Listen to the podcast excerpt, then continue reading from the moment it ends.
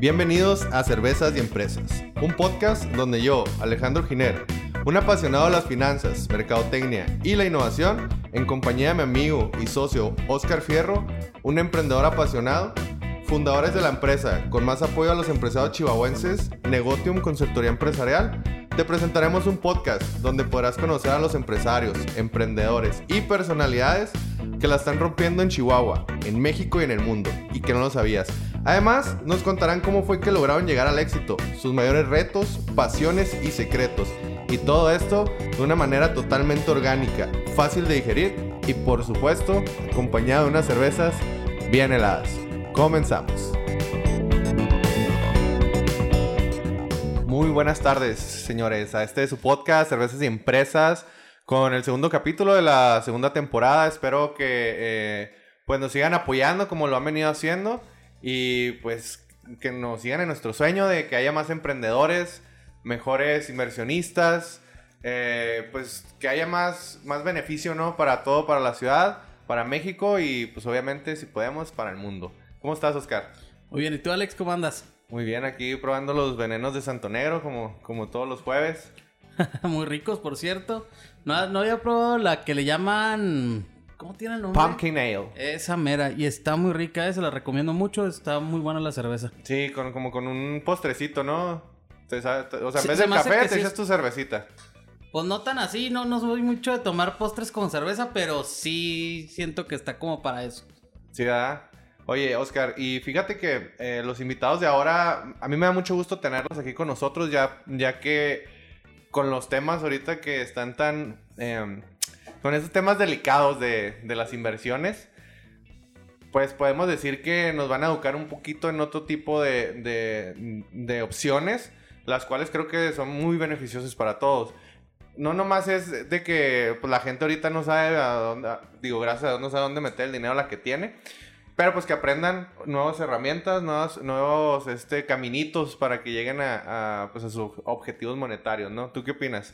No, mira, para mí pues son dos personas que conozco hace mucho tiempo, este, dos grandes personalidades y pues siento que el tema que nos van a platicar es muy importante. La verdad es un tema que yo en lo personal no tengo mucho conocimiento y hace poco lo, lo escuché y se me hizo algo muy interesante, la verdad. Sobre todo cuando quieres invertir en algo, siento que es una muy buena opción. ¿Ya te has puesto borracho con ellos, verdad? Tienes cara. En varias ocasiones. Sí, sí. se me ha cerrado que tú, conozcas a, que tú conozcas a alguien y que no hayas tenido un shot por la amistad. Nunca la aceptan el, shot por la amistad. borracho fue él. Sí, ¿verdad? pues, bienvenidos, doctor. Eh, aquí con nosotros está el doctor Benjamín Palacios y pues su hijo, el licenciado, abogado. Eh, Benjamín Palacios, vamos a decirle Junior. Ándale. ¿Cómo están? Bien, muchas gracias por la invitación. Muchas gracias Alejandro, muchas gracias a Oscar y pues con gusto asistimos este jueves. No tanto para hablar del tema que ustedes ya refirieron, sino por la cerveza que nos invitaron. Muchas gracias. ¿Qué les cuesta, ver? No necesitamos más, ¿verdad? Aquí los, norteños. Ya de pasada, pues platicamos del tema. Ahí sí, ahí sí queda tiempo, platicaremos de esto que es mucho, muy interesante. Mira, los remates bancarios eh, son negocios de oportunidad. Son negocios que tienen un interesante retorno de capital. Los inversionistas, como bien decía Oscar, que tienen capital a la mano, que lo tienen disponible y que quieren tener un buen rendimiento en su inversión, un buen retorno de capital, bueno, pues están volteando los ojos precisamente a esto, a los remates bancarios, porque como les digo, son negocios de oportunidad. Me dicen, me preguntó el otro día una señora que tenía interés en esto, bueno, ¿de dónde salen los remates bancarios?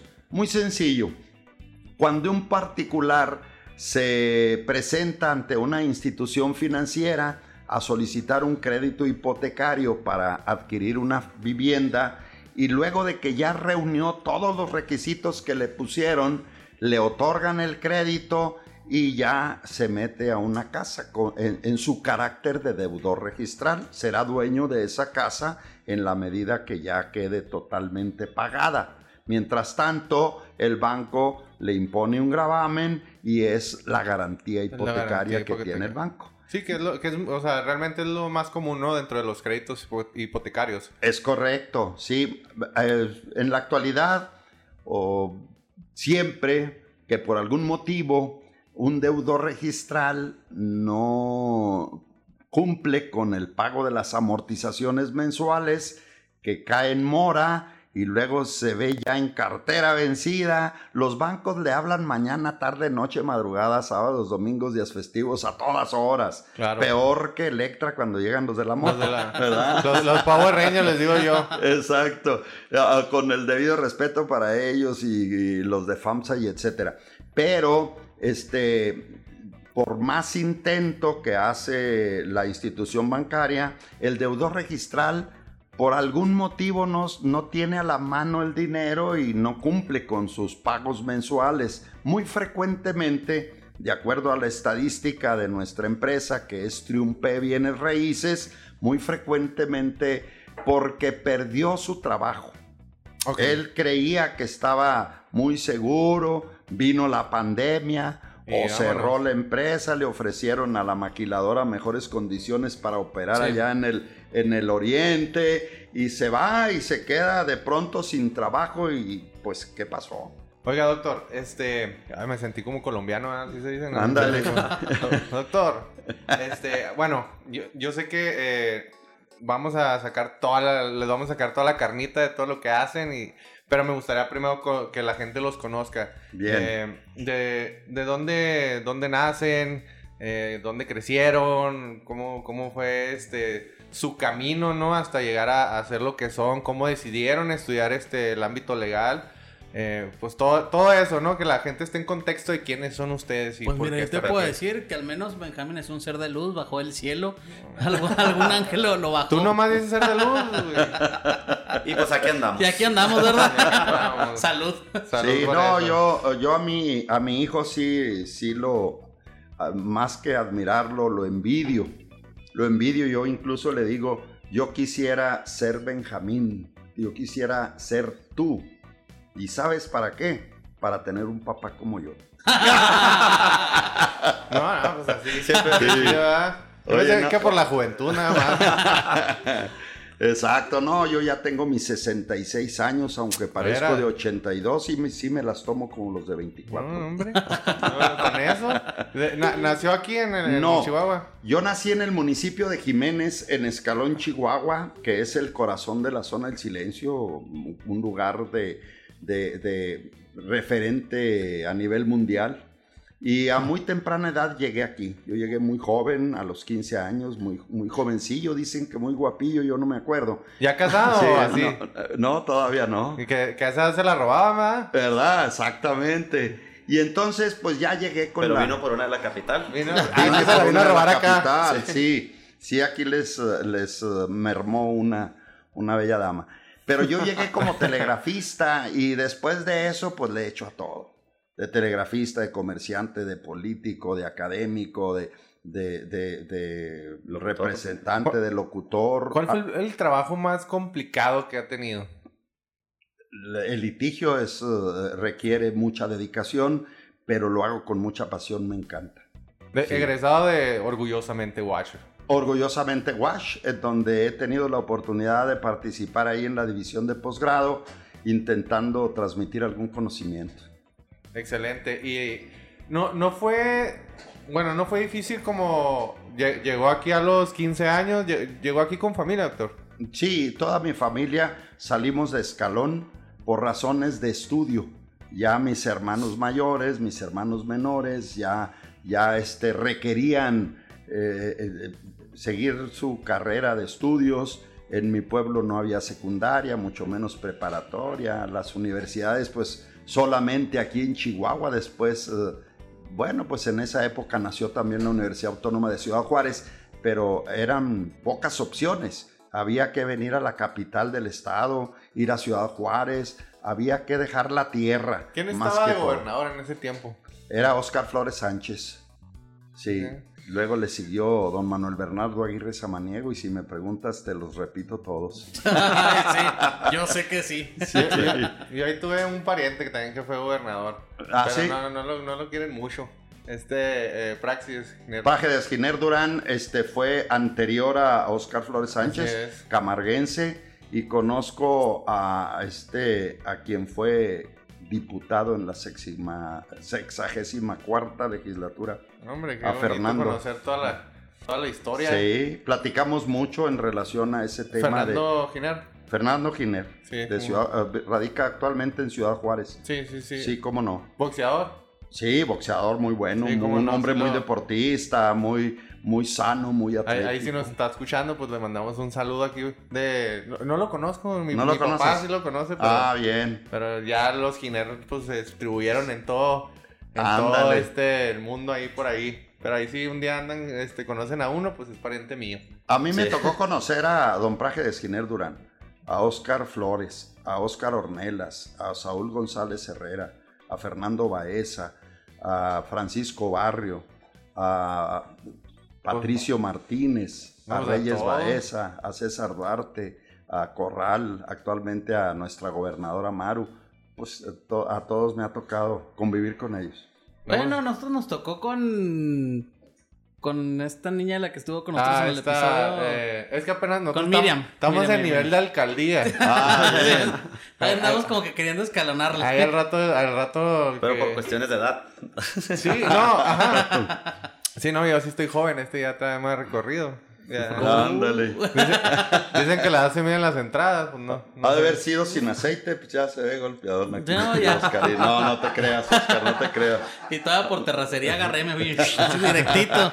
No, todavía. Juventud, divino tesoro. No, pues qué, qué padre. Y eh, estudió después de salir de la UASH. eh, No, fíjate, te, te hago un paréntesis. Yo salí de mi pueblo, llegué a Chihuahua como telegrafista, pero luego me dieron mi primer plaza de base en la Ciudad de México. Y de la Ciudad de México anduve en toda la República.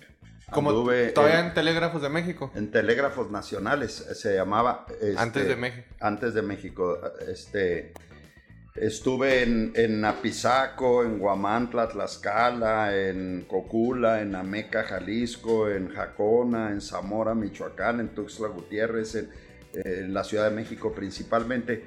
Mm, Así nada más de pasadita en todos esos, pero me abrió mucho los ojos porque yo era muy joven y había que, que andar por allá sorteando una serie de vicisitudes y en ratos hasta llorando porque luego cuando Sí, cuando es se difícil la- presentaban la cosas difíciles ahí, ah, que no duermes porque tienes una preocupación. Y dices yo, ¿y qué demonios ando haciendo acá? Bueno, pero No, y les- yo creo que les pasa mucho a, a los foráneos, ¿no? Este, a mí en lo personal me llegó a pasar mm, cuando sí, de que los cumpleaños solo, las navidades ahí, este, pues solo también. Y, Te exactamente. doy un abrazo, Alex, otra vez. Sí, es sí, que estoy melancólico, siempre te deprimes en todos los podcasts. Es, es que es Un cantito, noviembre. un cantito. eh, Sí, sí, sí. es noviembre sin ti, güey. Es normal, Ya que es güey. que, es, que, es, que lo- es más, antes de empezar lo abrazo y le digo, todo está bien, todo está bien. Y luego ya, le digo, ya, Ah, siéntate, bien, por favor. Bien mañoso, Sí. tú lo quieres meter. No te mano. guardamos rencor. Hay cosas de esas así como para que se aliviane. Oigan, yo voy a interrumpir también para que nos dé la oportunidad acá Benja para presentarse. Este, pues ya sabemos que es el Junior. Chihuahua Junior, Benjamín Junior, y que nos diga pues de dónde salió de la carrera y, y todo. Bueno, pues mucho gusto. Yo soy Benjamín Palacios, hijo, ¿ah? Y el Junior también, así me dicen en muchos lados. Dice mi papá que batalló mucho para ponerme el nombre. Que... Sí, sí. me- Quería encontrar el mejor de todos los nombres. Batallé y lo y lo encontré. encontró. Y sí, pues yo, bueno, soy, tengo 33 años. Yo, pues aquí con Oscar estuvimos ahí en la Bulsa. Yo salí, de, yo soy egresado ahí de la Universidad La Salle. Y tengo una maestría en Derechos Humanos, salí de la UACH, de, de la maestría. Y pues aquí andamos ahorita en el tema de los remates bancarios, el- litigando. Trabajé muchos años, cinco años en Derechos Humanos. Y pues otros cinco años litigué con un despacho aquí muy acreditado, licenciado Fidel León, donde aprendí precisamente el tema hipotecario. Y ahorita aquí andamos, tenemos ya muy buena experiencia en esto del litigio hipotecario que más al rato nos adentraremos en el tema, ¿no? Sí. Y pues bueno, pues aquí andamos ahorita con ustedes en este podcast y disfrutando estas cervezas. No, a toda madre, qué chido. Me siento Sí. que estoy entrevistando a los de la serie esta, ¿cómo se llama? Sweets. Bueno, en, en español creo que se llama La Ley de los Audaces. La Ley de los. Audaces. La Ley de Para los los que ven Audaces, Netflix sí. en español. sí. Este, aquí No más está. falta el Macallan aquí para que esté el... Ha- Harvey. Harvey y el otro, ¿cómo se llama? No me acuerdo, es que apenas la vi y nunca le di seguimiento. Sí, sí es verdad eso, es puro pedo de que así se llevan los, los juicios y llegan y... Es que en Estados Unidos es totalmente diferente acá, pero... Son como películas de acción, es como duro Ándale. matar, pero de los abogados. Exacto. Ajá. Ah, sí. Sí, allá es otro esquema. Allá eh, es, es, eh, el derecho anglosajón. Nosotros basamos eh, nuestro sistema jurídico mexicano en el derecho romano, que es muy formalista. Allá... eh, Mucha paja. Sí, pe- pe- perdemos mucho tiempo, aunque ya le hemos avanzado porque la tendencia es eh, ir hacia ese rumbo menos formalista, ya con la implementación de los juicios orales, sí. En, en Estados Unidos, por ejemplo, si alguien adquiere una finca mediante un crédito hipotecario, se atrasa, va a la corte, le dice ahí al juez, el juez le manda a llamar a- al deudor, los mete a un cuarto y ya cuando salen, ¿qué pasó? ¿Te pagó o no te pagó? Hay posibilidades, no, no hay posibilidades, tienes cinco días para que entregues la casa, vámonos. O, o si se trata de un carro, no hay que hacer tanto, no, no hay que hacer ningún juicio, no hay que hacer nada, simplemente mandan a, a los de la grúa y donde lo encuentran y lo ganchan, este, hasta ahí carros, Re- programas. Rip- Rippers. ¿Cómo se llaman esos que llegan y vamos? Llegan Sí. y te ganchan carro, sí, que te ganchan, así, aunque estés Vámonos. arriba, pues, Sí, vámonos, y se lo Con llevan. niños arriba y todo. Sí, Sí, todo. y aquí como... una- bueno, ahorita Sí, no- sí, sí. tengo una duda que, más bien una pregunta que hacerles. Ajá. ¿Qué tanta hay diferencia, por ejemplo, entre el costo de una casa que esté como en remate o un inmueble a una que esté en el costo comercial? Mira, son negocios de oportunidad y tienen un extraordinario retorno de capital. No tienen riesgo porque pues, el banco tiene su garantía hipotecaria muy bien inscrita en el registro público de la propiedad. Hay que darle el seguimiento para efectos de concluir el juicio mediante el cual el banco recoge la garantía hipotecaria. Pero si en el trayecto eh, eh, Oscar compra los derechos litigiosos mediante una sesión, entonces él va a continuar por conducto de los abogados nuestros de Ok. Triumpe el juicio para terminar lo que falte y entonces ya lograr la entrega física de la casa. Es- ya una perdón, vez que se perdón los ignorancia, requisitos. para poner un ejemplo, es como cuando eh, también los despachos, algunos compran las carteras vencidas. Ellos, ellos, ellos básicamente hacen todo el proceso y pues se quedan con la, como quien dice, le hacen el trabajo al, al banco y, y obviamente se benefician, pero es básicamente algo así Es parecido. correcto. Haz de Es- cuenta una sesión de derechos. El banco te recupera, pues, si el crédito fue, por ejemplo, por un millón, pues el banco recupera, digamos, 500 mil. Como la quita, ¿no? O Ajá, sea, exacto. Y ya te quedas con una sesión de derechos. ¿A qué se refiere con derechos? Pues ad- adquisitivos, de sentencia, de juicio, de todo. O sea, o sea, muchos, ustedes, ustedes la pueden notaría. hacer lo que quieran con, con, con sí, eso. Haz de cuenta la persona queda, mm, nuestro cliente, el inversionista, queda como si él hubiera prestado el dinero en primera instancia. Ah, ya, ya. Él ya. queda, y la hipoteca pasa a nombre de él, se inscribe en el registro público de la propiedad, es una sesión de derechos notariada.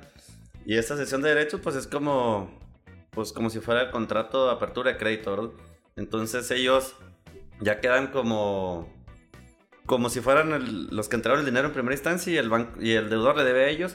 Si quieren hacer, no sé, si el primo, el tío, el que sea, les prestó dinero al deudor, pues van al banco y dicen, no, pues ya el- los derechos sobre este inmueble ya no me corresponden, vaya con, Con Juan Pérez. Ajá. Y, y por ejemplo, en este caso, o sea, por lo que estoy entendiendo, primero está el, el- el inversionista, ustedes hacen la labor de, de- hay como una lista, hay como, o- Sí. ¿dónde, dónde encuentran ustedes Esa era mi pregunta. esos- El, Ajá. más que nada, el que cómo, el cómo lo encuentran. Más bien a mí me gustaría hacer es cuáles son los pasos que uno debe seguir para, por ejemplo, conocer o saber qué es lo que está ahorita, por ejemplo, en remate o no sé, por ejemplo, acercarse con ustedes, si ustedes tienen como un catálogo, no, no sé. Sí, Yo- tenemos un inventario, Oscar. Efectivamente, es muy importante la pregunta que ustedes nos hacen. Es muy importante con quién te acercas para hacer una operación de un remate bancario, ¿sí? Porque lo primero que deben de, de checar es que sea una firma establecida. Triumpe Bienes Raíces que representamos aquí mi hijo y yo, tiene 26 años de experiencia, tiene 26 años en el mercado. ¿Y con qué cuenta? Cuenta en primer lugar con un departamento administrativo y de comercialización. Ese departamento está directamente en contacto con los bancos. Cuando un deudor registral se atrasa, Entonces los bancos ya le ordenan a sus abogados externos que eh, inicien el juicio para recoger su garantía hipotecaria. Ok. Y en ese mismo instante ya nos están mandando a nosotros el inventario de todos los clientes eh, eh, que no pudieron pagar para nosotros ya empezar a, a- a promover la venta de ese bien inmueble. ¿sí? Entonces, eh, eh, el departamento de comercialización y administrativo nuestro es el que se encarga de eso. Ya eh, por conducto de ese departamento ya nos hacen llegar a nosotros los inventarios. Cuando Alejandro se interesa por alguna, ah, por alguna finca de nuestro inventario, ya este, se analiza, se, se ve el estatus, en qué, en cuál es el avance del juicio, le interesa, se hace un contrato de intermediación mercantil entre Alejandro y nosotros Triunpé. ¿Sí? Nosotros Inter- como Triunpé Intermediación mercantil y prestación de servicios profesionales. y, y prestación de servicios profesionales, ya más completo el término. Y ya nosotros nos vamos a comprometer con Alejandro en hacer todas las gestiones con la institución financiera para que la institución financiera te haga la cesión de derechos. ¿Verdad? ¿A quién le va a pagar Alejandro? Le va a pagar directamente a la institución financiera, lo que la institución financiera Ah, marca en el inventario. Ah. Pero de ese, de, de ese importe, la misma institución financiera va a determinar cuánto va a destinar a nuestro despacho Triunpe por concepto de gastos operativos. Sí, como tipo gastos Entonces, administrativos. como quien dice, ustedes Que es consiguen, nuestra ganancia. consiguen la quita, por Sí. decirlo en, en términos así más, más coloquiales, la paga la persona, le pagan, el banco es el que les paga sus servicios, o la institución financiera, y, y, au- y ya en ese proceso, pues el- la persona que está, que está, el inversionista se queda como quien dice con el título de la propiedad. Sí, se queda mira, con el título del crédito. el título del del crédito. crédito. Crédito que no se ha pagado y la garantía del mismo es el inmueble. Ok. Entonces nosotros es importante aquí señalar que el banco tiene sus apoderados, ¿verdad? Claro. Y está intentando quitar el, o sea, cobrarse ese crédito con la garantía o lograr que se llegue a algún convenio de pago, lo que sea. Entonces ellos ya van avanzando en el juicio. Y la sesión de derechos se agarra, pues ahora sí que donde, donde vaya el, el abogado, ¿verdad? Es importante señalar que, como dice aquí mi padre, pues que esté un negocio establecido, porque todos los bancos pues, te ceden todas las casas. Nosotros Sí. tenemos un inventario que tenemos como casi 400 casas, pero no, todas, no todas son viables.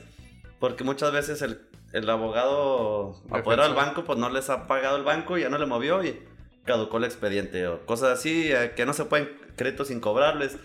O que la casa vale un millón y el crédito solamente es 90 mil pesos y nunca se va a poder adjudicar ese inmueble. O sea, hay que hacer un estudio jurídico de, de cómo va el expediente para al final de cuentas poder recuperar el activo que es la casa, ¿verdad? Sí, ok. Y entre y con la pregunta que decía Oscar, ¿qué diferencia hay entre un valor comercial y un valor en remate? Uf, pues muchísimo. Como qué porcentaje es Nosotros más o menos? tenemos, entre más cerquita esté ya el expediente a, a la adquisición del inmueble, suponiendo una casa que ya está adjudicada, pasa directamente a escritura, ni siquiera sesión de derechos, nos brincamos directo a escritura. Y en dos, tres meses ya está la casa, más rápido que hasta en una constructora aquí por la cantera, Ahí- ¿no? Por ejemplo. Ahí, por ejemplo, yo, mi pregunta era porque también en una ocasión me tocó que ofrecieran una casa ahí en mi fraccionamiento. Entonces, pues las casas ahí son de un costo un poquito caro, o sea, son un poco elevados. Pero la casa. Luego nos presume, ¿verdad? que O sea, eres, Que o sea, estás diciendo que eres fifi, güey. Pinche chalo white mexican, güey. No. No, güey, pero, o sea, el, el- Aquí el asunto era de que ofrecían una casa y el precio de la casa era muy bajo, o sea, muy bajo. Y era una casa que estaba en un remate bancario. Pero uno que no tiene el conocimiento ni nada, como que... Te da incertidumbre. Exactamente, Sí, o sea, ujú. te da mucho miedo. Y esto era porque pues mis papás estaban ahí viendo y todo, porque se las ofrecieron. Y estaba accesible, porque estaba en un precio realmente muy bajo. Pero no conocían ni saben, y yo lo personalmente tampoco sabía, o sea, qué tan fiable era el poder este llegar a una casa Claro. con un remate. ¿Qué- Sí, qué vean, no decía? Lo primero que ves es, ah, huevo, mataron a alguien ahí. Ajá. O, o algún fraude. Tiene, siempre, tiene ¿no? fantasmas, ah, huevo. Ah, Sí. lo, lo Sí, que nos estuvimos mira, nosotros pasando, tenemos- Mira, mira, para el- eso, eh, para ajá. eso decía yo, eh, nosotros tenemos un departamento administrativo que hace todas las gestiones con el banco. Cuando ya el banco este, se da por pagado de lo que él mm, este, está pretendiendo por ese bien. Bueno, pero tiempo, te voy a interrumpir. Ajá. O sea, para tener así en concreto la respuesta, porque tú estás dando el proceso, ¿no? Tenemos en el inventario desde el 20% abajo el valor avalúo, o comercial, más, más que nada comercial, hasta el 60% abajo el valor. Tenemos ese tipo de margen. Todos los casos pueden ser una casa pegada a la otra y que sean de molde igualitas. Una esté más barata que la otra porque cada caso jurídico pues es un mundo diferente, ¿no? Es correcto. A- Ahora sí ya puedes Pe- continuar. sí, pero todas tienen un excelente retorno de capital. Sí. ¿verdad? Por ejemplo, a- este, una casa de, de un millón de pesos eh, eh, en, en costo de inventario nuestro puede representar mm, un valor comercial de 2 millones 200 mil pesos. Y podemos tardar a lo mejor 8 meses, 10 meses en entregarla físicamente, pero está llevándose un 60% de, de, de ganancia, que ningún instrumento, ninguna institución financiera le puede dar esos rendimientos. Legales. ¿Verdad? Legal. Legalmente que- hay que hablando. aclararlo porque ahorita van a saltar de que no, pero es que quién sabe dónde. me, me dan el 100%. ¿Alguna, sí. alguna institución por ahí, ¿verdad? Que- Exacto. Dímelo a mí, Sí. fui víctima. Si no es para mueble, ese. es- Bueno, y luego después de ese departamento hay otro departamento que es el de formalización, con expertos en derecho notarial y registral que se le pegan ahí a la notaría para que se haga todo el proceso de, de la escrituración, ya sea si es cesión de derechos, si es adjudicación ya de escritura definitiva o si es ya este, para escritura, pues con más ganas. Cuando ya termina la labor de- del notario público, que es eh, enviar el instrumento a revisión a la institución financiera, la institución financiera lo revisa, lo aprueba, lo- ya lo hace en limpio, se firma, se manda a catastro para que se pueda generar la nota aprobatoria por parte del Departamento de Catastro, luego se envía para su inscripción al registro público de la propiedad y ya termina la labor de la notaría, entonces ya pasa eh, eh, eh, ese documento donde perdón, acredita la propiedad al nuevo dueño, lo recibe el departamento jurídico y ya el departamento jurídico concurre con un, eh, con un poder del nuevo dueño. Si compraste tú, Alejandro, pues ya tú lo autorizas, autorizas a todos los abogados del despacho para que se apersonen ante el juez y le digan, ¿qué cree mi, eh, mi señoría? El nuevo dueño es Alejandro y aquí está, ¿qué le falta al, al expediente? Ya se revisa el expediente, a lo mejor hágase una notificación personal por haber dejado de, o por, por haber dejado de actuarse durante seis meses, o un- hágame una, una actualización de avalúo, o X, lo que falte, lo subsanan, lo terminan y ya este, solicitan la, la adjudicación y luego ya la entrega física de la casa. En todos los casos está perfectamente muy bien estructurado y pues ya con 26 años de experiencia nosotros No, en ¿Qué nuestro... más podemos Ajá. decir, verdad? Sí, es muy importante hacer el señalamiento que un remate bancario es un negocio meramente jurídico, ¿verdad? Porque estás intentando por medio de un juicio cobrarte una garantía de un crédito. Y muchos despachos venden las sesiones de derecho como si ya estuvieran vendiendo la casa. Entonces esos despachos son los que llegan y luego te entregan el instrumento notarial, pues una sesión de derechos. Y al final de cuentas, pues se queda bailando el, el que invirtió, ¿no? El inversionista. ¿Y mi casa? Pues tengo este documento, pero ¿y esto Pero, qué? pues. ¿Cómo se come? Están las llaves, ¿no? Ajá. ¿Dónde están las ya llaves? quiero irme a dormir a mi cuarto y, y Y, pues eso, no. ajá, y No. eso es muy importante, lo que dice Benja. Es muy importante a quién te arrimas para hacer este tipo de, de negocios. Porque pues hay muchos, eh, muchos que luego surgen ahí al calor de que yo conseguí un inventario y me pongo a vender, pero no tienen una estructura, una estructura de comercialización, de formalización, de aspecto legal, que puedan asegurar eh, que, que pueda llegar el cliente a un feliz término, término de recibir la casa ya una vez que se agota el procedimiento De hecho, jurídico. este, bueno, recuerdo, eh, eh, esto no- lleva, lleva tiempo lo- los remates o es nuevo. No, eh, lleva mucho tiempo. toda la vida. Pero ha sido Porque- como un tabú, ¿no? O sea, no, yo, yo lo digo porque recuerdo en, en una de las ocasiones haber estudiado el, ¿qué fue la crisis del 89, 90? no, el 94. 94. Ok. Cuando, pues básicamente se, se- hubo una crisis bastante fuerte financiera y los, los, los bancos empezaron a agarrar todas las propiedades de todo Y el mundo. todos los carros. Y, y- y recuerdo yo, porque tuve un profe que, que, pues le tocó toda esa, todo, estar ahí dentro de, de las negociaciones y todo, fue cuando estaba el Fo- Fobaproa y todo ese pedo, ¿no? Este, el caso es que dice que los bancos, pues, cuando ya tenían todas las propiedades, dijeron, pues, ¿y luego? ¿Qué, qué, qué- qué hacemos, no? Así es. Que fue sí. cuando tuvo que entrar el, el Fobaproa para rescatarlos, ¿no? Y que, Ajá. que, ponle, fue un fraude, lo que digan, pero este, al fin y al cabo, pues, pues yo creo que ahí- aquí entran ustedes de, como instrumento de ellos de decir, pues nosotros no vendemos casas, güey, no vendemos ranchos, no, no vendemos carros. Ajá. O sea, y, y supongo que es, es donde su, su giro de negocio, pues, les quedó así como anillo al dedo, ¿no? Es correcto. Sí, porque los bancos no son inmobiliaria. Ellos no pueden, por su naturaleza de institución financiera, ponerse a vender casas. No les por conviene. eso nos o las sea, canalizan a No nosotros. tienen, no tienen, o sea, Aparte, tendrían que crear una necesitan, empresa. necesitan liquidez y no les sirve nada tener ahí el dinero parado. Exacto. No, y sea, además los multa Hacienda. Sí, tendrían que es. crear una empresa O sea, si hay para, pues, para, para hacer lo mismo que hacen ustedes, pero con la otra empresa y luego el personal y luego aquí que se vende. y luego los sí. sí, o sea, no, no se meten en tanto. Re- en realmente tanto los bancos es como que no, no, no, a ver, espérame, Ajá. mi, mi, mi, mi fuerte es el dinero, güey, ya lo que ustedes Sí, quieran Pero, hacer no haz importa. de cuenta, los remates bancarios, pues toda la vida existen, toda la vida las sesiones de derechos, etcétera. Pero esto está ahorita tanto en boga. No sé si ahorita lo han escuchado más. Hay varias hay empresas y abogados que, que ofrecen por cuestión de los. Principiantes. Pues Dilo, sí. dilo No- novatillos, pues. Novatillos.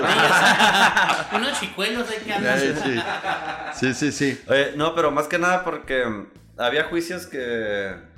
Sí, al final de cuentas sí te ibas a cobrar con la casa, pero por cuestiones de formalidades en el proceso, sí iban hasta 15 años de, de juicio, pues no era una inversión Me interesaba. así, no, No era atractiva no la era, inversión. no era atractiva, exacto. En cambio ahora con los juicios orales, pues se va rapidísimo el, el No, y proceso. pues ustedes que tienen experiencia, digo, Ajá, o sea, como, como, como dice aquí el doc, este, pues llegan los novatitos y, Ajá. y ay, güey, ya llevamos dos años aquí.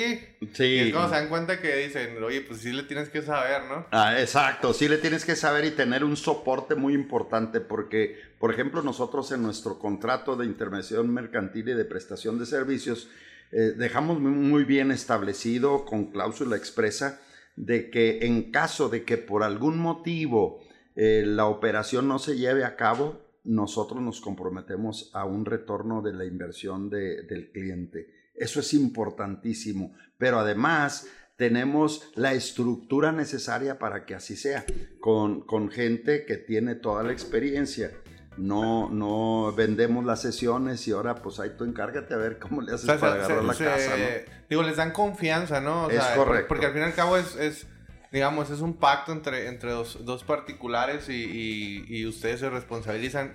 Y creo que ahorita le puedo decir que muy pocas personas lo hacen. Es correcto, sí. Y luego, bueno, pues mira, hemos tenido baches que, que luego la gente que no sabe de este tipo de negocios se desespera porque, por ejemplo, con motivo de la pandemia, pues durante todo el 2020, la mayor parte del año, los juzgados no, no, este, No funcionaron, no ¿no? funcionaron, estuvieron cerrados.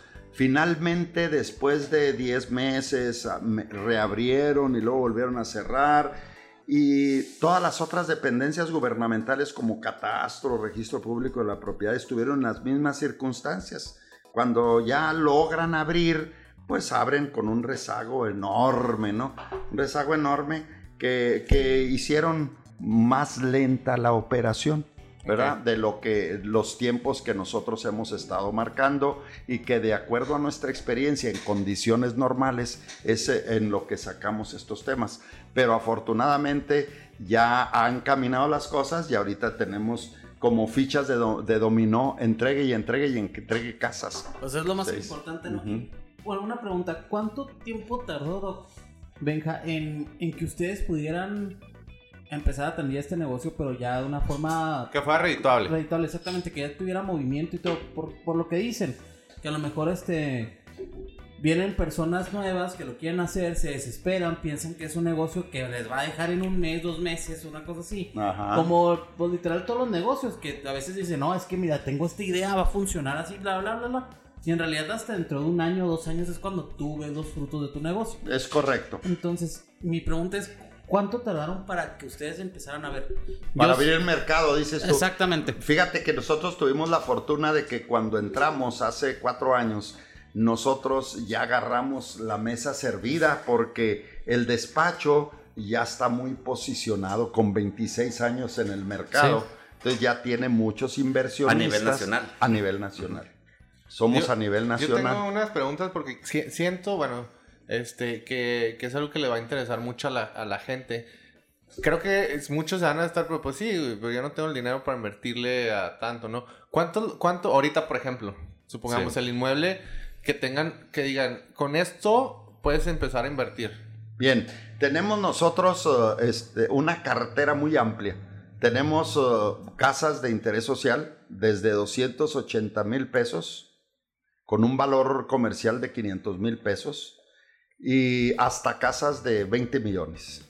Ok. Así de ese tamaño. Entonces, una persona, digamos, este, un godín que tenga su buen crédito, pues, le- o sea, puede llegar fácilmente, sacar un Ah, crédito bueno, personal ese es, y... ese es- qué bueno que tocaste ese tema. Los bancos, en los remates bancarios o cualquier institución financiera, no otorgan créditos para un remate. ¿Por qué razón? Porque lo otorgan con garantía hipotecaria y esos inmuebles pues ya están hipotecados. Pero, por ejemplo... Puede ser un crédito personal. pero tendría que ser personal o sobre otra garantía, ¿no? Es Exacto, correcto. ajá. O sea, no, Sobre no- otra, no sí. sobre la misma. Exacto, Exacto. Sí. Sí, te apalancas con otra garantía y, y obtienes un crédito liquidez, personal. Un Crédito crédito personal. personal y ya con eso No, compras. digo, porque ahorita a mí me tocó que mucha gente, yo creo que dentro de la pandemia, y, hipotecó sus casas, su- eh, vendió carros para inver- invertir en, en- ciertas cosas.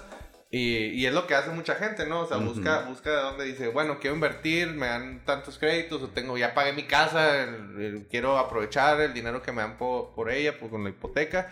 Entonces, es un, es, digamos que es una buena herramienta, pues más segura, digámoslo así, de que, oye, pues si te vas a endeudar, pues, Mm. pues haz más dinero, ¿no? Mira, por ejemplo, nosotros tenemos una historia de éxito de unos, de unos jóvenes cuentos a los padres de, los primos. De los primos, sí, son... Es una historia de éxito que si a mí me hubieran dado ese dinero, los recibieron como 180 mil, 200, no recuerdo. Dividido entre los dos. Y invirtieron con Sus, dos, sus mamás son dos hermanas, exactamente. Sí, yo me hubiera ido a Europa con, el, con Oscarín y ya hubiera llegado sin ningún peso. ¿ah? Oye, oye, venga, estás como, estás como con- cuando estoy platicando con Oscar y, y le digo, oye, güey, platícale esta historia y sigo platicando yo. Oye, sí, son dos chavos que muy jóvenes llegaron ahí con, con nosotros hace cuatro años, porque eh, una de, de las mamás es conocida mía y su hermana, la- las dos tienen a, sus- a su hijo, llegaron y nos confiaron a sus hijos, oiga, no queremos que anden por ahí de, de- de- este, De vándalos. despilfarrados, de vándalos, ¿verdad? Este, en la cerve y cosas de esas. Y, y dije, él puso una cantidad la mamá de uno, la mamá de la otra, cada hermana puso una cantidad y nos compraron una casa de interés social. Entonces, eh, nosotros, eh, este, pues ya los agarré como si fuera su tutor, por recomendación mentor, de la digamos, mamá. ¿no? Tenía El como mentor. 24 años más o menos. No recuerdo ah, exactamente la sí, edad iban, que a, iban a cumplir 24 años. Y entonces les dije, "Me- este, hay que darle su manita de gato a la casa, pero no hay que meterle tanto, porque se te va la, se te va la, la ganancia si te metes a una remodelación Sí, a como, fondo. como, como gobierno y obras públicas, ¿no? Ah, Ándale, ahí de pasadita y nomás porque va a llegar el funcionario para que vea que está barrido.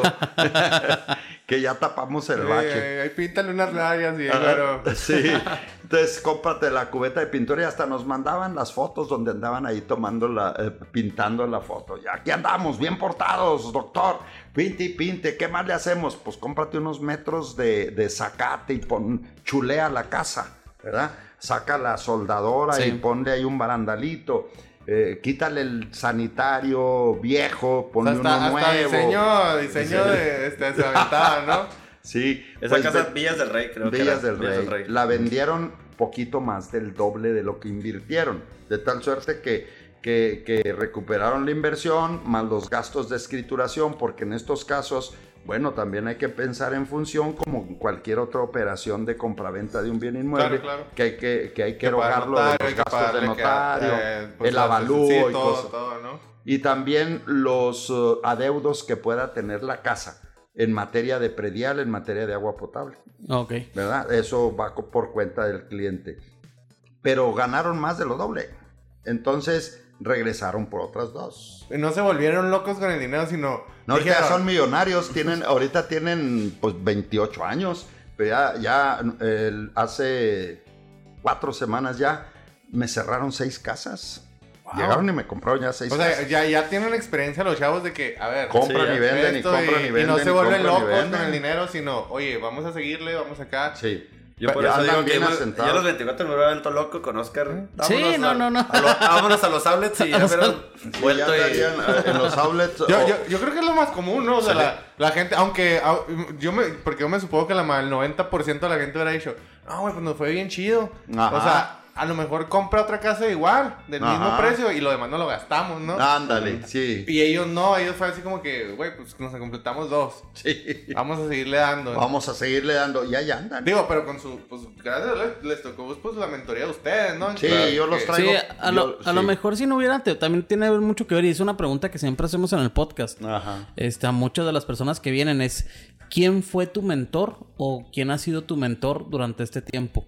Y muchos nos han contestado a Sí, personas no, o pues, sea, no, no, la mayoría llega, llega a cierta, a cierto éxito, digamos, de alguna manera, porque tiene alguien detrás que, que ya pasó por todos esos baches Y que dice, guió. Oye, no seas Exactamente. pendejo, o sea, yo, yo tardé 10 años en construir esto, tú, tar- tú puedes tardar dos. Ajá. O sea, es no, importantísimo. no tienes por qué avanzar todos esos 8 años que yo la, que yo la regué, o sea, tú- Exacto. Tú, sí puedes, o sea, yo ya te voy a mostrar el caminito si me haces caso, ¿verdad? Sí, sí, sí.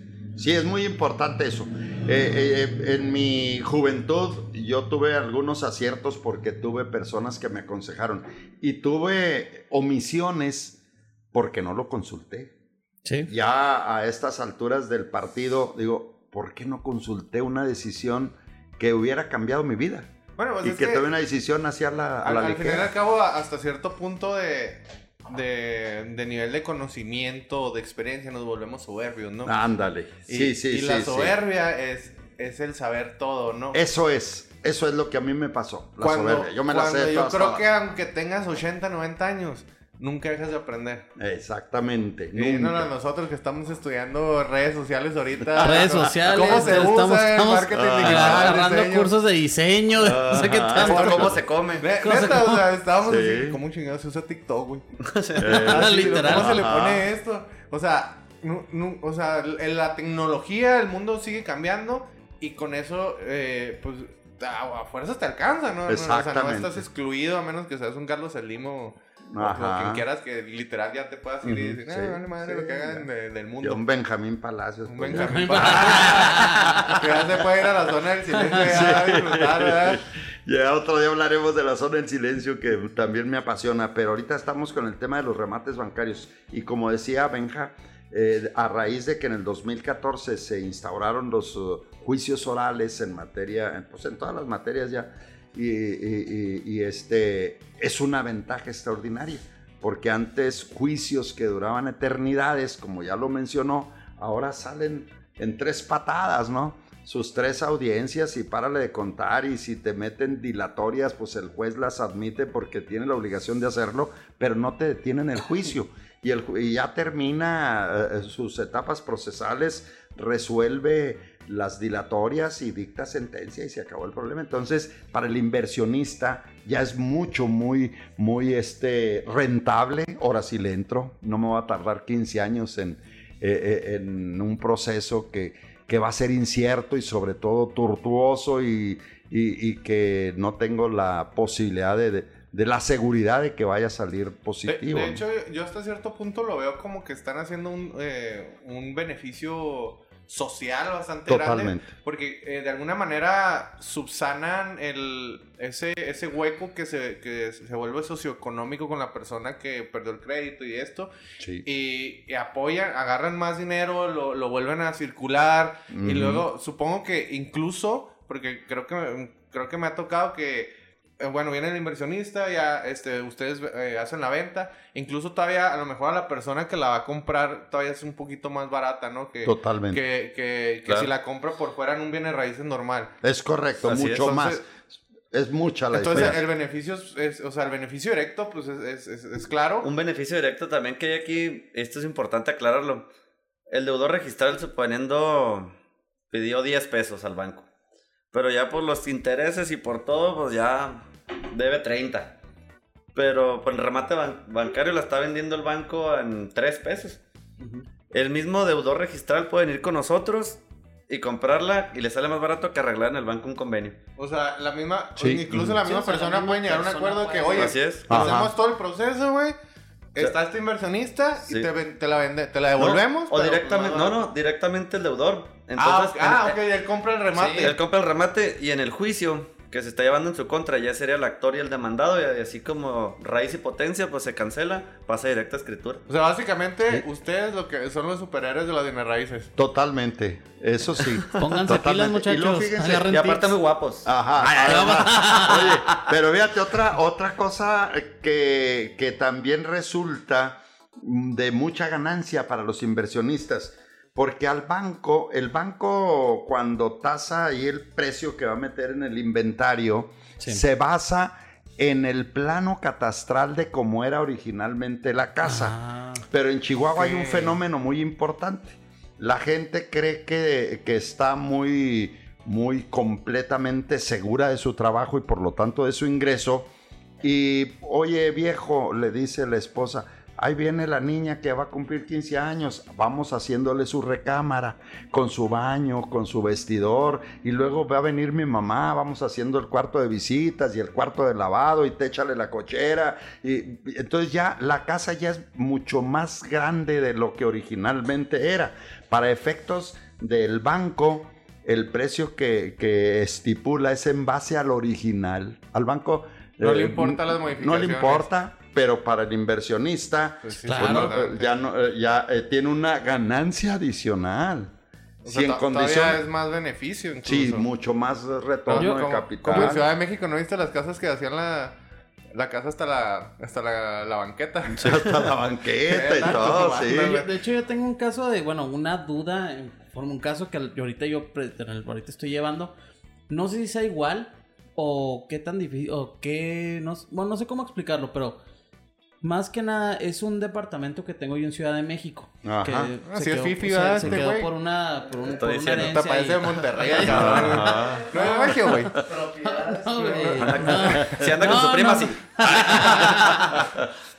No, pero por ejemplo, se quedó ahí. Ajá. Por cuestiones, este, no se hicieron bien las cosas de la herencia y todo. Entonces, en algún momento pensamos en venderlo y estuve viendo todo el show y me dijeron, es que sabes que el departamento, pues no quedó bien escriturado todo. Entonces, siento que por lo mismo que ustedes dicen de los juegos orales, ahorita se ha avanzado mucho más rápido porque el abogado que nos ha llevado el caso, este, literal llevamos como un año con él y lo ha avanzado, ahorita ya casi queda resuelto. Yo de haber sabido antes que se dedicaban a esto, porque la verdad es que no sabía, les Sí. hubiera pedido pollo a ustedes. Que de inmediato, con toda confianza. Pero, por ejemplo, el caso fue porque falleció una persona, entonces no se quedó nada escrito, este, vendieron el departamento. Y bueno, no se vendió el departamento, se vendió un departamento porque eran dos, y este otro departamento, que es el que, el que es mío, El que está bailando. Exactamente, nunca se arregló nada, o sea, literal nunca se hizo nada, nunca se quedó escrito de que en el acta de función ni nada, o sea, literal se quedó ahí bailando el, El el departamento. Ajá. Entonces, la ventaja fue que nadie peleó el departamento, o sea, nadie estaba peleándole nada porque pues en realidad está hacia mi mamá y hacia mí. Entonces, no hubo ninguna bronca con ese con ese respecto, pero cuando yo me asesoré en Ciudad de México, sí me dijeron, es que sabes qué, hay que irnos a los escritos hasta Veracruz, estar checando hoja por hoja y un desmadre, o sea, sí, que yo decía, no, pues esto va a durar 10 años. Sí ha avanzado muy rápido, ahorita supon- supuestamente ya está casi listo para, para que ya estén las firmas Ya y todo. Ajá. Pero sí, por ejemplo, las gentes que a lo mejor tienen este tipo de problemas, como me pasó a mí, se pueden acercar también con ustedes. Sí, totalmente. Nosotros somos especialistas en la materia. Todo lo que es cuestión de juicios sucesorios, testamentarios, intestamentarios, herencias y testamentos y todo lo que tú quieras y gustes, estamos a sus órdenes. Sí, porque al final de cuentas ahorita estamos enfocados en el tema de remates bancarios aquí en el podcast, pero pues somos Pero, un pues, despacho. somos, en, en somos un cuestión despacho. de, de bienes raíces abarcan todo. Abarcamos sí. todo, exactamente. Pues somos un despacho Nuestra- litigioso. Ajá, y nuestra fortaleza son los uh, este, remates bancarios. Eh, Y no nos la acabamos porque cada vez tenemos un inventario más grande, cada vez tenemos mayor cantidad de inversionistas, este, muchos muy conocedores ya que son felices ahorita porque antes cuando eran los uh, juicios muy largos ya venían trabajando con estos temas y ahora, y ahora que son más cortos, más ciertos, más rápidos, pues con más ganas. Entonces ¿Cuál- tenemos muchos. ¿Cuál es el, hablando más empresarialmente, ¿no? ¿Cuál es el, el- el- la- el mayor reto que, tuvieron para levantar su negocio? Hablando de, este despacho, ¿no? Eh, la credibilidad, mira, nosotros somos un despacho a nivel nacional. Hubo intentos de algunos despachos no muy serios en Chihuahua en, el transcurso del tiempo. Nosotros llegamos, eh, la firma llega a Chihuahua, entonces tuvimos que recuperar la credibilidad en el tema de los, de los eh, remates bancarios. Decir, nosotros somos Triumpé, conócenos, checa nuestro historial, tenemos 26 años, tenemos experiencia, tenemos estructura, lo que es la división de comercialización, de formalización, de legal, eh, eh, este, checa nuestros antecedentes. Y en cuanto la gente empezó a conocer que no éramos aventureros de los remates bancarios, empezó a arrimarse todo mundo y afortunadamente... La, la estrategia fue así como que ya ma- más, como personal hacia el cliente, ¿no? De que, Es "Oye, correcto. Este, o sea, este es mi problema. Yo sé que la gente pues no, va- no confía en mí, este, ni va a confiar en mí automáticamente. Ajá. Este, me voy a acercar a ellos. Entonces fue como que empezaron a, a desarrollar este, ese, digamos, un CRM con el cliente. Es Este, correcto. no digital, ¿verdad? Obviamente. Pero este, así como que, oye, pues mira, este soy yo, esto, soy- esta es mi Sí. persona. Exacto. Este, este es mi despacho y esto hacemos. Y mira, eh, saca- casi casi Sí. sacando la libretita. Mira lo que hemos hecho, ¿no? Ajá, Entonces- chécate, eh, chécate la currícula. Sí, nosotros estamos, por ejemplo, adheridos a Canaco, a la Cámara Nacional de Comercio y Turismo, en la división de inmobiliarias. El presidente de la sección inmobiliarias de Canaco, el señor licenciado Hugo, perdón, Hugo Netzahualcoyot Zurbia, es eh, socio nuestro. Él es eh, dueño conjuntamente con Gerardo Aguilar, el licenciado Gerardo Aguilar, de, una inmobiliaria muy importante en Chihuahua, que es la inmobiliaria Orión. Nosotros celebramos nuestras reuniones de capacitación en la Canaco.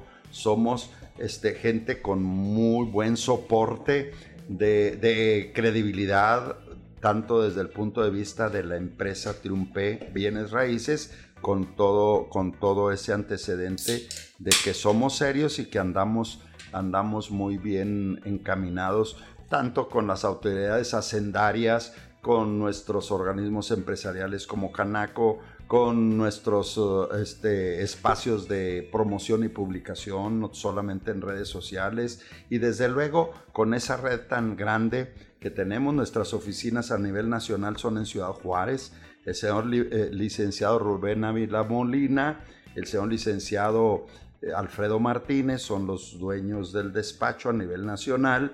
Y contamos con oficinas, por ejemplo, en Delicias, en Camargo, en Casas Grandes, en la capital del estado, pero aparte de eso, tenemos oficinas en, en Monterrey, en Guadalajara, en La Laguna, en Cancún. A mí me toca ir a las jornadas de capacitación de los cuadros de ventas. Uy, era Es- gusto en Cancún, ¿no? Sí, pues eh, me quieren castigar los próximos días. Oye, nada más. Sí, no, de hecho, Tenemos que hacer el podcast, sí. No, no, Sí, no, no, no. caliente. Mira, yo ya me vi con una playerita así hawaiana y mi sombrerito, pero perrote. Una hawaiana Sí. y vámonos. Oye, no, y luego tengo que ir a Mexicali, de ahí pasarme a la, Ah, al Valle de Guadalupe. vamos, y allá con puro, con puro, allá con puro este vino tinto ahí en el Valle de Guadalupe, Ah, ¿no? súper Pero bueno, pues sí. Y, y otra preguntita. Bueno, Sí. aquí la, la va a hacer el chato. ¿Cuál de todas? no te creas. Eh, eh, ¿cuál, No. cuál, cuál es el, el consejo que le recomiendan a todas las... o bueno, en, en este caso sería a las personas que quieran invertir, a las personas que quieran emprender eh, negocio o a los empresarios que tengan algún este, problema, ¿no? Sí, y yo este, les, puedo, les puedo sugerir, les puedo orientar que antes de que hagan una operación de remates bancarios, Bueno, se- es que yo creo la, pregunta era más enfocada a cualquier giro, ¿no? Yo sí, creo no, que- general, Ah, o sea, cualquier giro. O sea, Como, como qué consejo le das a, a las personas que Ah, quieren... Alguien que quiera emprender o que algo. quiera Ah, emprender, bien. que quiera invertir o que quiera o que tengan una empresa, ¿no? O sea, así como como el, el consejo que a ustedes les sirvió en, en la vida para, para llegar a cierto nivel de éxito, que, que ese consejo que le que cómo se lo dirían a las personas. Ah, perfectamente bien. Este, voy a, voy a tomar el ejemplo que me interrumpió aquí, licenciado, y ahorita cuando lleguemos a la casa, bueno, él vive en otro lado. Precisamente por eso me salí, cabrón. Ahora salió corriendo, ¿verdad? No, es muy importante que cuando cualquier persona que tenga una iniciativa de un negocio, eh, que se, se arrime con gente experta, que se arrime con gente que tenga un soporte de credibilidad por el antecedente, el antecedente que pueda mostrar. Cualquier giro que sea, ¿verdad?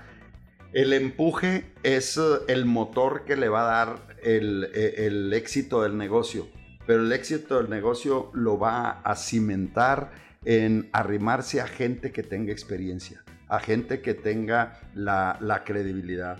No te puedes arrimar eh, con una inquietud con, con algún aventurero de cualquier ramo, ¿verdad?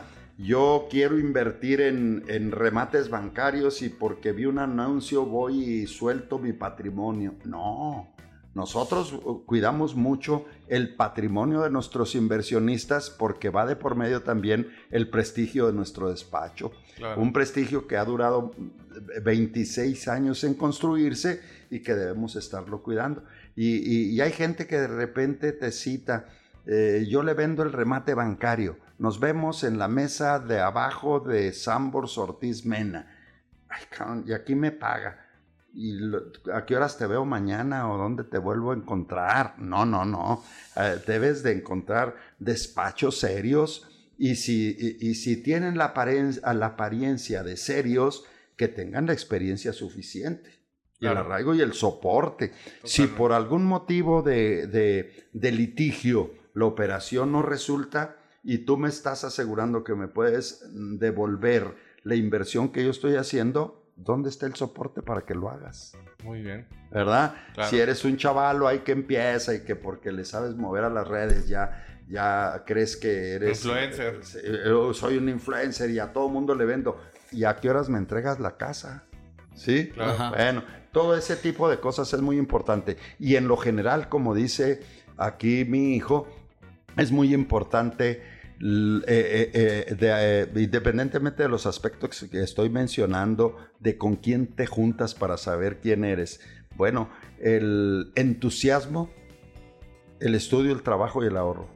Estudio, trabajo y ahorro. Vas a estudiar el mercado, vas a trabajar muy duro, vas a estudiar el mercado y vas a saber a dónde vas, exactamente qué es la meta que tú persigues, porque si no tienes clara la meta, cualquier camino te sigue.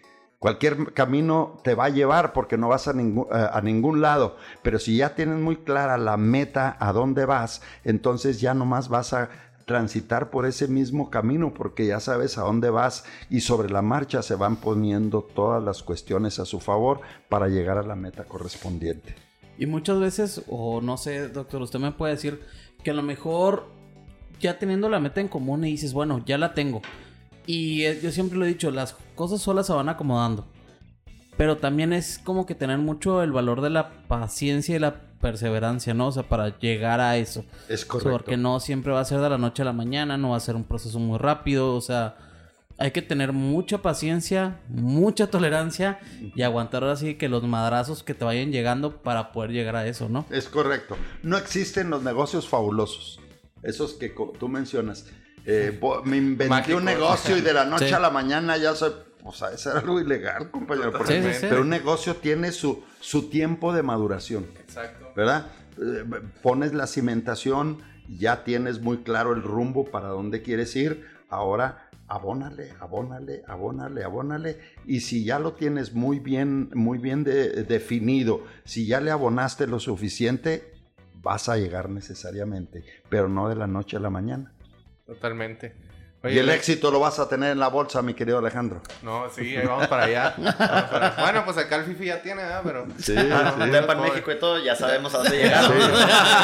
Ese departamento de Polanco lo Acá que ya sabemos que todavía no es dueño nadie, güey. Nos metemos a huevo. Eh, No, no, se de lo que- fírmame aquí ahorita.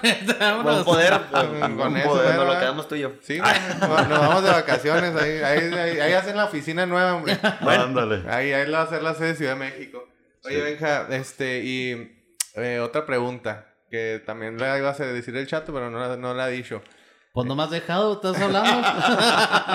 Este, Yo creo que- yo la creo que sección la- sin nombre, güey. La sección sin nombre. Se hace que la pregunta que quieres hacer es la de qué les hubiera gustado aprender ahorita. Este, más bien, bueno, ¿qué les hubiera gustado aprender en su momento? No, tanto en la que- escuela Que les hubieran como... enseñado. Bueno, que les hubieran, les hubieran enseñado tanto en la escuela como en la familia, en donde sea, que lo aprendieron ahorita ya más grandes. Pero Ah. que en su momento hubieran dicho, me lo hubieran enseñado y hubiera logrado muchas más cosas, o por así decirlo. Cualquiera de los dos que nos quiera responder. Se lo digo a Benja. Se lo dejo a Benja. El SAT. Ah, no te no, no te creas. ¿Cuántas Fuera, veces nos han dicho eso, güey? fu- fuera de eso, no, fuera de eso, pues, pues más que nada que estar enfocado en, en metas, ¿no? A corto y largo plazo. Pues las de corto son para estar avanzando y avanzando y... Pero así que te hayan enseñado algún tema que, que me hubiera gustado que, que me enseñaran algún tema en particular. Pues, ahora- pues ahora sí que no se me ocurre ninguno. ¿Tú qué? No, mira, este, hay, hay muchas cosas. Yo, por ejemplo, tengo asignaturas pendientes. A mí me hubiera gustado eh, tocar algunos instrumentos. Yo tengo mucha admiración por mi esposa porque toca el piano. teclados, toca teclados, toca el piano, Oscar, toca, Oscar toca tocó el piano guitarra. en la boda de Mónica. Ah, Sí, ¿cómo no? sí. Ahí en, en el soberano. Ajá. Ahí toco el piano. Ah. Sí. ¿Y te pusieron banquito así extra No, no, no. Se metió el, el soberano. Lo agarró, lo destapó. y El luego ven- venía llegando el guardia que, eh, niño prieto, quítese ahí. Ay, ay, te quedó- no dijeron eso, pero, pero sí, eh, le iban a quitar y lo empezó. Y hasta se puso a escuchar el guardia que dijo, no, mira, este sí sabe. No, no sé por qué, güey. No me quito la imagen tuya, güey, tocando el piano, pero con esos pianos de para niños. Así Un órgano así. chiquitos, chiquitos. Es que Sí. ya saben que Oscar está, tiene una, una altura muy significativa. Chiquito para rinconero, chato. Chiquito en el norte. En el norte, Sí, en exactamente. el norte, en el Sí, porque en el sur En ya el es- sur es- estoy estándar. Sí, en el sur es One Mex- en One Mexican, güey. Sí. Me hubiera, me hubiera gustado estudiar muchos idiomas. Bueno, Yo- yo, o sea, tal vez interpreté la pregunta de diferente. De para llegar a donde llegaste, que te hubiera, o para llegar más lejos, Ah, que, te hubiera, que te hubiera gustado aprender en la escuela o que alguien te hubiera enseñado, que lo aprendiste sobre la marcha. Tal vez, tal vez creo que por ahí va la Sí, pregunta. más o ¿no? menos. Ah, bien, Igual está fíjate. bien la, la respuesta acá, ¿verdad? Ajá. Pero sí, Pero fíjate que mucho de lo que yo logré en la vida fue autodidacta, por razones eh, de, de- de- de tiempo, porque en mi pueblo no había secundaria, yo salgo de la primaria y, se me quedan meses, eh, años eh, inactivos. Para que no se me olvidara, regresé con mi, con mi eh, maestro Carlos Esquivel Porras, que era eh, de, las, de sexto año, y le dije, oiga maestro, yo no quiero que se me olvide lo que aprendí, porque no, mi papá no me puede mandar a la secundaria. Ya estaba mi hermano Raimundo, mi hermana Blanquestel en Torreón, y, a mí ya no me pudo mandar por razón de razones de, de arracadas que no traían, ¿eh? De- por, por cuestión financiera. Y pues aproveché para aprender el sistema Morse y eso lo tuve que hacer tanto la mecanografía como el sistema Morse, lo que es el telégrafo, eh, este, de manera muy particular. Y luego este, tuve que entrar a escuelas nocturnas, tuve que entrar a- ya, pero sobre la marcha. En México, en donde yo anduve, en Tuxtla Gutiérrez, en todos lados, eh, eh, eh, aprendiendo yo solo muchas cosas. Mientras que luego mi papá se repuso y afortunadamente con eso ya mis hermanos pudieron irse a escuelas bien pagadas, pero a mí ya no me pudo, no me estoy quejando ni me estoy llorando. Es que fue quedaste una como en un gap ahí, ¿no? Sí, en un Como- gap. sí, que en, un, en- en un gap ahí, los, los grandes, Torreón. Y luego Sí. nada, y luego los otros ta- Sí, también. Y, pero fíjate que esa fue una fortaleza. Yo, yo les he comentado aquí a mis hijos, ojalá que tengan adversidad un rato en la vida, porque la adversidad, la adversidad eh, genera, genera este, fortaleza. Es el en mejor individuo. maestro de la Es vida. el mejor maestro. ¿sí? Exactamente. Y por eso, por eso me siento profundamente afortunado de la vida. Exacto. Muy bien. No, pues eh, desgraciadamente pues no nos queda mucho tiempo. poquito, todavía tenemos un poquito más de tiempo. Ah, ok. Este, De hecho, lo único que quiero hacer es darle una vuelta a esto Sí. y que nos platique un poquito, doctor, sobre lo de suyo, sobre la zona del silencio. Nada más darle una entrada a la gente que nos escucha. Del complejo Del- turístico Zona, Zona del silencio. École. Pero sí quiero que lo escuchen. Este, no, no nos van a platicar ahorita por el tiempo toda la historia y todo eso. Próximamente se va a hacer una miniserie, o sea, acerca de, de toda la información y toda la historia que Para está alrededor nos de, inviten de ahí a un este- capítulo ahí. de este, de este evento. Entonces, este. Pero sí me gustaría que más o menos nos platicara un poquito lo que es la zona del silencio y un poquito de su historia, como un resumen así, nada más como un entre. Si hay Así ovnis, como a si hay hombres lobos, Fast track. Ándale, fast track. Sí, si fast track. si ahí vive el chupacabras, queremos saber todo. Muy asociado con todo ese tipo serie- de cosas, con los enanitos verdes, eh, las chupacabras y todo lo demás. El, esa miniserie estaría bueno cerrarlo el capítulo allá. ah, bien. Sí, estaría- Eh, estaría vamos muy a- sí, nos vamos allá y allá lo cerramos. Yo puedo hacer la voz ahí de un marcianito, ¿no? hay. Ándale. Mira, yo ya tengo la estatura de un duende chato, entonces, mira, Ajá, puedo que- Pues personificar. yo dije marciano, güey. Exacto. Duendes no hay ahí, güey. Oye, fíjate que sí me tocó el privilegio de estar, eh, de nacer en el, en el corazón mismo de la zona del silencio. Escalón es territorio zona del silencio 100%. Y por razones de que en mi casa estaba la caseta de teléfonos de México, todos los personajes que llegaban al pueblo tenían que visitar mi casa para hacer sus llamadas de teléfono. Señora, me comunica, a, a- le decían a mi mamá Porque o a mi la abuelo era el presidente del pueblo. Y luego mi, mi- mi papá era el presidente. caseta y todo eso. Ajá. Entonces tenían que llegar a, a reportarse ahí con él. Entonces me tocó conocer en persona al ingeniero Harry de la Peña, que fue el que bautizó la zona del silencio como tal. Bautizó la región como zona del silencio al percatarse de la fenomenología que ahí se presenta, que es la difícil propagación de las ondas hercianas de radio y televisión que eh, dificultan eh, eh, esa situación, pero que además actúan como un potente imán y que atrae los cuerpos celestes. ¿no? Doctor, Por- y por ejemplo, es una pregunta. Ajá. Ahorita, conforme ha avanzado la tecnología, sigue de todas maneras fallando y teniendo así todos sus. Totalmente. Nosotros visitamos dentro de los recorridos que hacemos con visitantes que vienen de todo el mundo a este lugar donde esto es inútil.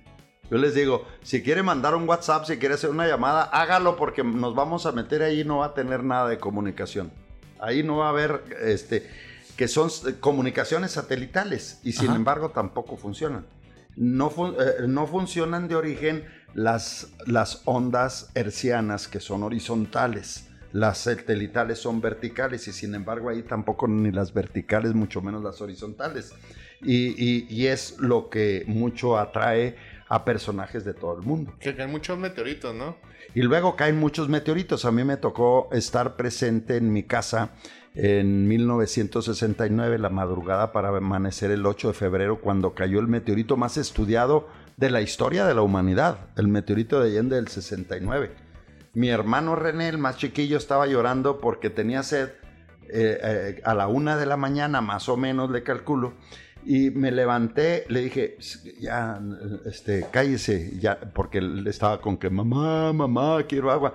Entonces yo me levanté y dije, tranquilo, yo le traigo. Le traje agua, se la di, poquita porque se mea. Ándele. Y, sí, y entonces ya Así tomó. le decimos a Oscar, tantita chévere. Anda, sí, sí. Amanece, amanece, amanece miado. Ay, Ah, no, sí. Sí. Lo peor es que sí son. Ajá, y en cuanto me sí son algo acosté- verídico que puede pasar. sí Oye, cuando me verídico. acosté apenas me estaba acomodando como pum, se iluminó eh, El eh, cielo. este, el cielo como si fuera de día, así muy rápido y se oyó el trancazo, este, tembló, porque a 18 kilómetros donde yo estaba cayeron, cayeron 7 toneladas y media de piedra cósmica fragmentada, de acuerdo a lo que dice la NASA. Porque dicen que cuando venía como meteoroide, meteoroide es cuando Sí, viene sí, en sí. tránsito, meteoro es cuando va, cuando atraviesa la, la atmósfera, y meteorito es cuando llega en forma sólida a la superficie de la Tierra. Como meteoroide era del tamaño de un carro alemán, como de un bocho madre. como de un bocho, así dice la NASA. Y entonces cayeron 7 toneladas y media y pum, te- eh, este, tembló y la ventana que era de madera con, con- con vidrio, por el, por el efecto de, de- La onda eh, expansiva. la onda expansiva, botó toda la ventana. No me hizo daño, ni a mis hermanos. Nosotros éramos una familia muy bien acomodada. O sea, eh, si no nos acomodábamos bien todos los hermanos no cabíamos. Era una recámara, éramos un, éramos un chingo. Y entonces, este, es- botó todos vidrios y pedazos de madera donde la onda de expansión. Pero eh, eso me tocó vivir. Al año siguiente llegó Abel Landeros y le dice, señor presidente, a mi papá, algo cayó ahí en el ejido La Soledad y está todavía incendi- incendiado. Pues no sé, cayó del cielo y me asustó y hasta me asustó. Ya vengo a avisarle. No, para cuando salieron ya había helicópteros de la Fuerza Aérea Norteamericana. Ah, luego, luego. Y ya, ya estaban Y ahí. no los dejaron entrar. No, a, a mi papá sí. Y, y- y- y cinco días después, fíjate, llegó el tren cargado de científicos y se, se estacionó en mi pueblo, en Escalón, Chihuahua, encabezados por Warner von Braun, el padre de la NASA. No, Yo estaba en la escuela que quedaba Definitivamente. Su enfrente, madre. Yo Sí. quiero saber todo Sí. esto. todo eso. Y entonces cada, cada cosa que te digo ahorita muy telegrafiada, desde cómo se bautizó, por qué la caída del meteorito, la llegada, la, la caída cohete del Atena. cohete Atena y luego la llegada del tren, este, todas las charcas, la hacienda de los remedios, eh, to- todo Las esto, aguas un- termales, está un- padrísimo. aguas termales, el ojo Yo- de yo la creo cueva que- y todo. Este, hijo, para no seguirle porque me, me prendo ahí con, con estas leyendas. Este. eh, y hechos, más que nada. Yo creo que eh, la próxima vez que. Cuando empiecen a hacer todo esto, se vienen con nosotros, quien les vaya a hacer la, la narración y todo eso. eh, y ha- hacemos uno en conjunto y platicamos un poquito de lo que va a hacer. Le damos un poquito de intro a la gente para que. Para que se emocionen. y, Sí. este. Y pues va a ser una miniserie. ahí Ujú. este. Una. En, en, pues tipo podcast. que va a estar en varias plataformas. eh, pues próximamente, no sé qué cuánto es próximamente. No, ustedes pónganle fecha, yo No, soy Pues mire, encantado de la ahorita vida. estamos en proyecto, nada más para que la gente sepa, estamos ahorita platicándolo. Me gustaría que fuera ahora en el mes de diciembre porque estaría interesante Sí, cómo de no. una vez soltarlo y no dejarlo pasar. Entonces, espérenlo ahora para la entrada de diciembre. Este, hay que platicar bien nada más acá con nuestro ingeniero que tenemos acá, nuestro... Al cabo ponemos Nuestro- voz así Bueno, interesante de macho. Sí, de macho y esa, todo. esa voz que, que de la mañana, ya sabes, así. Pues es que-. Pues es que no, sé- no sé La con voz quién duermes tú. La voz como, aguardentosa. como cuando te hablo al oído así de cerca. Ah, tú, tú me hablas de otras formas. Hasta te, ¿qué te- pasó? hasta te erizaste. Sí. El micrófono. El micrófono. No, pero espérenlo ahora en diciembre, va a estar muy padre. Ya se dieron una pequeña entradita de lo que va a ser. Sí. Y ya para casi finalizar, me gustaría que dijeran si tienen redes sociales, dónde localizarlos, cómo localizarlos, en dónde están ubicadas las oficinas. O sea, todo lo que puedan, esto ahora sí que cómo llegar a ustedes. Porque yo sé que va a haber gente que se va a acercar para este tipo de cosas, para lo que es lo Yo personalmente yo lo haría. Sí. Entonces, Muchas Nada gracias. más para que, para que sepan. Y igual de todas maneras, si no saben, si se les pasó, lo que sea, se pueden comunicar con nosotros a través de nuestras redes sociales. Las personas que tengan mi celular se pueden comunicar. Y yo los contacto directamente aquí con, con, los, con los señores Palacios. Entonces, ustedes saben. Pero literal sí me Sí. gustaría que dijeran toda su información. Sí, con todo gusto. Estamos en el edificio corporativo Ascenso. Es eh, la calle Paseos del Sol 6800, eh, por allá atrás de Home Depot, Sí. por, eh, por el periférico de la juventud. El piso es el séptimo piso, despacho 701, pero estamos por abrir ahora en diciembre un centro ejecutivo de negocios. Vamos a estar en el Camino al Campestre y esquina con calle Illinois, muy enfrente de lo que es eh, eh, las oficinas de Qualitas, ¿verdad? Ahí vamos a tener un centro ejecutivo de negocios. Ha crecido tanto el despacho que ya no cabemos donde estamos. No, y entonces no hay manera de crecer ahí, entonces vamos a abrir un centro ejecutivo de negocios donde vamos a juntar nuestras dos sucursales, la de la Avenida Mirador, que encabeza la licenciada La Negra Palacios, mi hija, y la de, la de Torre Ascenso. Las dos vamos a, centrarlas ahí en ese centro ejecutivo de negocios, que además tiene un área amplia para atender muy bien a, a grupos de ejecutivos, con salas audiovisuales donde podemos mostrar las diferentes opciones de remates bancarios en pantallas eh, que, que nos pueden indicar perfectamente bien y que se pueden dar eh, eh, la información completa, no solamente de la fachada, sino el entorno donde se encuentra ubicada la, la propiedad, Plano catastral. plano catastral, este, cuántos son los adeudos, que cuánto debe de predial, cuánto debe del agua potable, toda la información para el posible inversionista. Muy bien. También Sí. tenemos las, en, tanto en Instagram como en Facebook, Triompe viene raíces. Entonces, decimos Triompe, pero es triunfo. No sé cómo se diga, triunfo en francés. Triunfo en francés. Triompe PH viene raíces. Y Es ahí, correcto. y así estamos en, en las redes. En, Y- Eh, y en ahí Facebook pueden, y ahí pueden ver Instagram. Pues, las historias de éxito, ¿verdad? Más que nada fotografías donde entregamos casas y entregamos. Ahí van a estar los primos. Ahí están los primos. Ahí están los primos. Sí, ahí y- están los primos y muchos otros Y muchos inversionistas. otros que, en los, que lo que la pandemia nos dejó atorados, pues bueno, ahorita están cayendo, como bien dijo mi papá, como fichas de dominó. Un desalojo tras otro. La semana que entra tenemos tres desalojos y... y en los últimos dos meses llevamos 32 desalojos. Uno cada entonces- tercer día. Y no lo hacemos cada, eh, a diario porque luego se nos atraviesa el sábado y hay que Hay que ir a, preparar la carne asada el domingo. Que se la recomiendo mucho porque Eso, yo he estado en esas carnes asadas y están muy padres. Muy padre. Y para eso tenemos el otro podcast. El otro Ah, podcast. no, bueno, pues yo nada más como comercial les puedo decir que cuando si buscan invertir, yo creo que esta es una manera muy padre de hacerlo. Y muy y Y legal. Muy segura, legal, segura y que en realidad va a estar su dinero, pues ahora sí hay que bien. O sea, no como en otras instituciones, no otras cosas que ya hemos vivido, que ya nos han pasado. Entonces, creo que la gente que busca invertir, que tiene su dinerito ahí, que quiere hacerse de algo o simplemente tener su casa o lo que sea, creo que es una muy buena opción. Sí, Oscar, ahorita que lo dices, una inversión legal. A mí me gusta mucho cuando un inversionista o un posible inversionista, ya sea para que habite la casa o que la quiera nada más para agarrarla y venderla. A mí me gusta mucho que tienen, siempre todos conocemos un abogado. ¿no? Sí. Me gusta mucho que lleguen a su abogado de confianza, porque no es lo mismo que yo soy abogado de mi papá y les queremos vender la casa y se lo contamos muy bonito. A lo mejor no entiende nada, es como cuando habla uno con un médico, ¿no? De que, ay, cabrón, pues. ¿qué tengo? Y al final de cuentas, pues es un moretón, güey. O sea, pues, sí, pero lo dicen en términos muy raros y no entendemos nada. Cuando llevan a su abogado de confianza, que nosotros ni los conocemos, pues ellos, ahora sí que hablamos el mismo idioma y, y ellos ya se lo platican y sí, está muy bien y el juicio va bien.